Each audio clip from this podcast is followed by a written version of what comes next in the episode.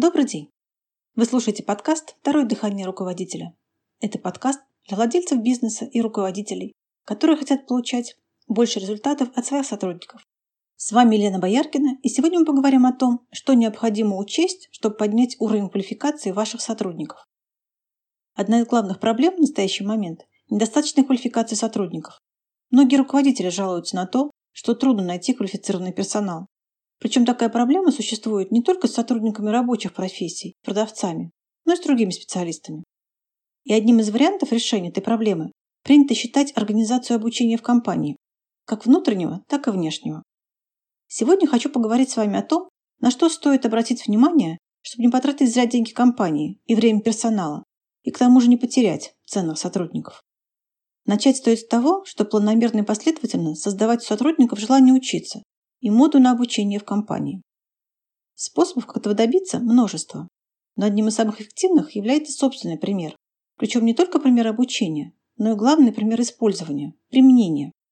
Я сталкиваюсь с тем, что руководители скрывают от сотрудников, что проходит какое-то обучение. Они опасаются, что сотрудники об этом узнают, каким-то образом догадаются. Причины этого разные.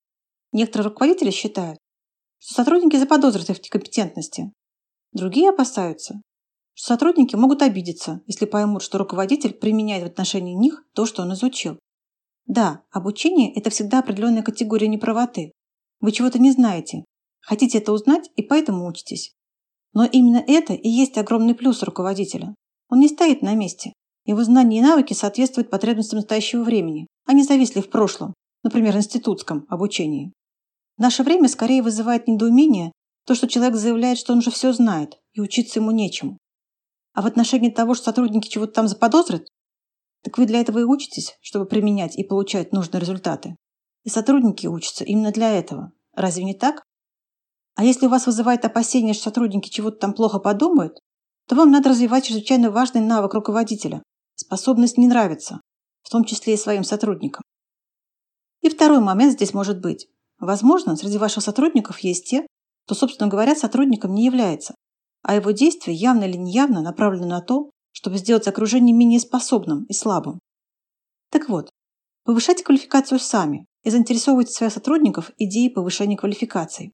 Рассказывайте, что это даст и компании, и им лично, как это отразится на их результатах. Если вы будете заставлять людей учиться без их собственного понимания, это вызовет лишь антагонизм и неприятие, их естественное сопротивление давлению, они не будут применять изученное или, возможно, даже уйдут из компании. Я думаю, с этим понятно. Пойдем дальше. Для обучения выбирайте работающие, простые и естественные технологии и инструкции на их основе.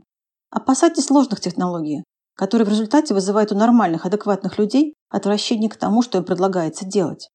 Например, техники продаж в кавычках, где учат давить, бороться или уговаривать, буквально вымогать у клиента деньги. Там, где надо «дожать» в кавычках клиента, ввести его в замешательство, чтобы он не понимал ничего, а просто деньги платил. Или, например, в управлении. Технологии в кавычках стимулирования сотрудников, в которых лежит идея, что персонал изначально не хочет работать. Людей нужно заставлять, подгонять, кричать, штрафовать. Будьте внимательны к таким технологиям, в кавычках, иначе вы потеряете в итоге и вложенные деньги, и своих людей. Особое внимание хочу обратить на наличие тренировок и упражнений в обучении. Теория важна, без нее не будет успешной практики. Но теория без практики – зря выброшенные деньги. Чтобы новые знания применялись и приводили к результату, их нужно сделать своими, перевести в привычку. А до этого, возможно, избавиться от тех привычек, что не приносят результата. Обучение, где есть только теория, в виде текста, лекции или видеоуроков, и нет практики, может сработать в минус. Изучив теорию, вы увидите, как можно было бы поступать в той или иной ситуации. Но не отработав новую теорию в упражнениях, вы в лучшем случае будете действовать так, как привыкли. А в худшем вообще начнется проблема с действованием, так как по-новому еще не можется, а по-старому не хочется. Упражнения типа «приведите пример», «расскажите, как можно использовать» важны, но это не замена настоящих тренировок. Подобного типа упражнения улучшают понимание теории, но не меняют привычки. Привычки меняют тренировки. Правда, тренировки тренировкам рознь. Сейчас объясню. Дело в том, что в обучении часто называют тренировками то, что ими не является. Например, упражнение типа «Ответьте на вопрос, почему так надо делать». Или приведите пример. Или расскажите, как вы будете это использовать. Их часто называют тренировками, но это не тренировки. Это практические задания, помогающие понять теорию, лучше в ней разобраться. Но, повторюсь, никакой новой привычки такие упражнения не отрабатывают. Вот представьте, что вам в тренажерном зале инструктор говорит, расскажи, какую пользу тебе принесет то, что ты будешь регулярно прокачивать вот эту группу мышц. Вы ему это рассказываете, а он вам говорит, молодец, хорошо потренировался. Наверное, вас сильно удивит такое поведение инструктора. Точно так же не является тренировкой повторение пару-тройку раз какой-то последовательности или алгоритма, если этим все и ограничивается. Например, пару раз рассказать своему напарнику, что делать, когда клиент просит скидку. По аналогии с тренажерным залом это означает, например, подтянуться пару-тройку раз и этим ограничиться, но при этом считать, что хорошо потренировались. Тренировка – это отработка навыка.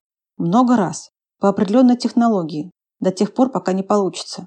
И получиться сначала должно с инструктором, а потом с тем, на кого направлен отрабатываемый навык – с клиентом или сотрудником. Время тренировки навыка индивидуальное, так как мы все разные. Если вы решили обучиться сами или обучить своих сотрудников, ищите такие тренировки. Мы, например, проводим именно такие тренировки. 100% наших клиентов отмечают, что никогда так не тренировались в бизнес-обучении, хотя прошли немало курсов или тренингов. И по прошествии времени наши выпускники могут забыть, как называется тренировка, но сам навык у них присутствует, они его используют. Я знаю это, так мы проводим для наших выпускников периодическую аттестацию и видим результаты наших тренировок. Ну хорошо, пойдем дальше. Если вы решили обучать персонал внутри компании, то методика обучения должна быть эффективной и встроенной в рабочие циклы. Это значит пошаговая, с четкими промежуточными результатами, не отвлекающая от работы, а способствующая ей. Результаты и победы от применения должны быть каждый день, у каждого занимающегося. Причем очевидные результаты, то есть такие, которые можно легко увидеть, сосчитать или сравнить с предыдущими. Например, сотрудников-продавцов это должно выражаться в деньгах, росте продаж, повышении среднего чека и тому подобное. Все обучение сотрудников и все ваши отработанные действия руководителя по мотивации и поднятию боевого духа в конечном итоге должны давать результат – доход и высокий уровень производства. Какие результаты они получат? Вот что вам важно при выборе методики обучения. Дальше. Обучение должно быть хорошо организованным, жестко дисциплинирующим, но при этом интересным, веселым и увлекательным. Люди дела, живые люди, управленцы, продавцы, не любят скучные и монотонные лекции. Им важна практика, много практики, примеры, жизненные ситуации, отработка практических навыков. Им важно то, как они это смогут применить что они смогут использовать прямо сейчас. Крайне важно при этом соблюдение жесткого расписания. Если вы занимаетесь дома, вы должны определить для себя конкретное время занятий. К примеру, вы устанавливаете правило, что с 19.00 до 19.30 меня ни для кого нет. Если вы обучаете сотрудников, определяйте точное время их обучения в рамках рабочего дня. Дисциплина самого процесса обучения, особенно онлайн, и дисциплина практики применения должны также быть на высочайшем уровне. Жесткие тренировки, жесткое отслеживание применения – залог и обязательное условие эффективного обучения. Уберите идеи из разряда «худеем лежа на диване». Ничего особо делать не надо. Это не работает. Работает лишь регулярное систематическое обучение и практика.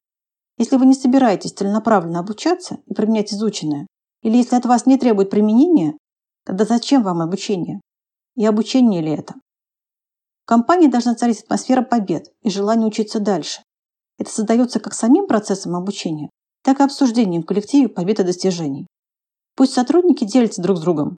Я применил вот такой вот навык, у меня получилось, клиент купил и доволен. Никаких обсуждений, трудно, не получается. Акцент только на способности, на том, что получается, или, по крайней мере, на том, что начало получаться.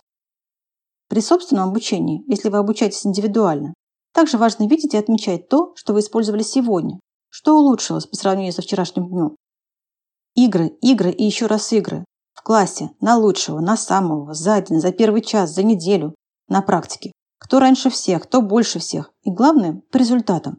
С призами, призиками, призюльками, ого, призами, дразнилками тем, кто не хочет счастья, и гимнами тем, кто летит по победам.